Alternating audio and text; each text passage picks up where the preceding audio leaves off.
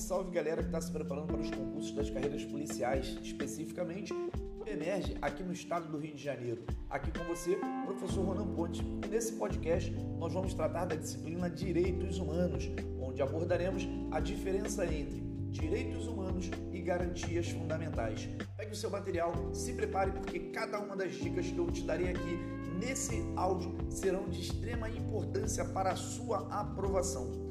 Vamos começar falando a respeito do termo direitos humanos. Ele é um termo internacionalizado que começa a ser abordado a partir do final da Segunda Guerra Mundial, quando ocorrem ali as atrocidades promovidas pelo nazismo, pelo fascismo e com o grifo meu, com a inserção minha, o socialismo, que também matou milhões de pessoas ao redor do mundo.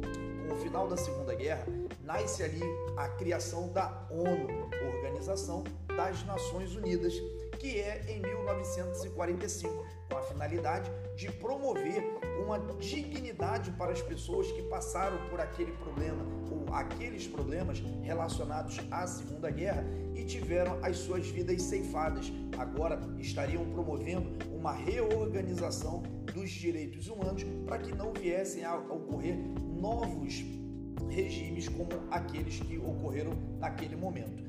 A partir daí, em 1948, a ONU elabora um documento que é a Declaração Universal dos Direitos Humanos. A finalidade é organizar, promover algo que viria a ser uma garantia para as pessoas de que elas não teriam mais os seus direitos ceifados, os seus direitos excluídos. E com isso, ela nasce como a resolução 217A. Uma resolução é um documento que não precisa ser obrigatoriamente assinado. Porém, os países que decidirem por assinar, eles terão o comprometimento de garantir a dignidade da pessoa humana. E com isso, os países do Ocidente assinam, entre eles o Brasil, e os do Oriente, alguns vão deixar de lado, não irão assinar por conta das suas razões culturais, dos seus elementos culturais. Contexto de direitos humanos, nós temos duas teorias, duas das quais são extremamente importantes para o teu conhecimento. Temos a teoria jus naturalista, que diz que a pessoa simplesmente ela é sujeita de direitos porque são direitos naturais atribuídos à pessoa humana uma corrente já ultrapassada por N fatores. E temos também a teoria jus-positivista, que com essa, para que a dignidade da pessoa humana ela tenha validade, ela seja garantida e seja realmente protegida dentro da norma constitucional, ela tem que estar inserida no corpo constitucional de vários países, daqueles países principalmente que assinarem a resolução. E aí, o Brasil ele vai assinar essa resolução 217A, se comprometendo a inserir a garantia dos direitos humanos no termo dentro do termo constitucional da nossa Constituição. E aí, como que isso será inserido? Será introduzido na Constituição através da nomenclatura garantias fundamentais. Mas como que isso vai ocorrer? Tem que passar para pelo rito próprio, onde eu preciso ter a aprovação nas duas casas do Congresso Nacional, onde eu tenho a Câmara dos Deputados representando o povo e o Senado Federal representando os estados, passando por uma aprovação em dois turnos em cada uma das casas, com três quintos dos membros votantes aprovando também a sanção presidencial. Esse é o rito próprio para que o termo direitos humanos possa ser inserido na Constituição do Brasil.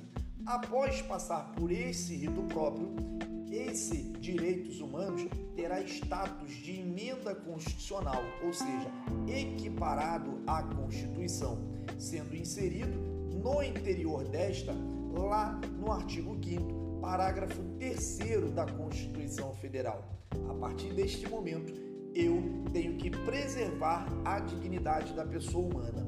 Então, o termo direitos humanos é um termo internacionalizado, Já o termo garantias fundamentais é o direito humano internacional inserido na Constituição após aprovação no rito próprio, ganhando status de emenda constitucional, onde eu estarei internalizando a ideia de direitos humanos. Mas você que pensa que os direitos humanos estão previstos única e exclusivamente no artigo 5 saiba que não. Toda a Constituição da República Federativa do Brasil, ela é garantista, ou seja, ela garante a aplicação dos direitos humanos. Haja vista você observar o artigo 1 da Constituição, onde eu tenho lá a dignidade da pessoa humana, que é uma garantia da aplicabilidade dos direitos humanos. E também, ao longo de toda a Constituição, eu tenho essa garantia especificada. Ela ali delineada, muito bem atribuída para você que está se preparando.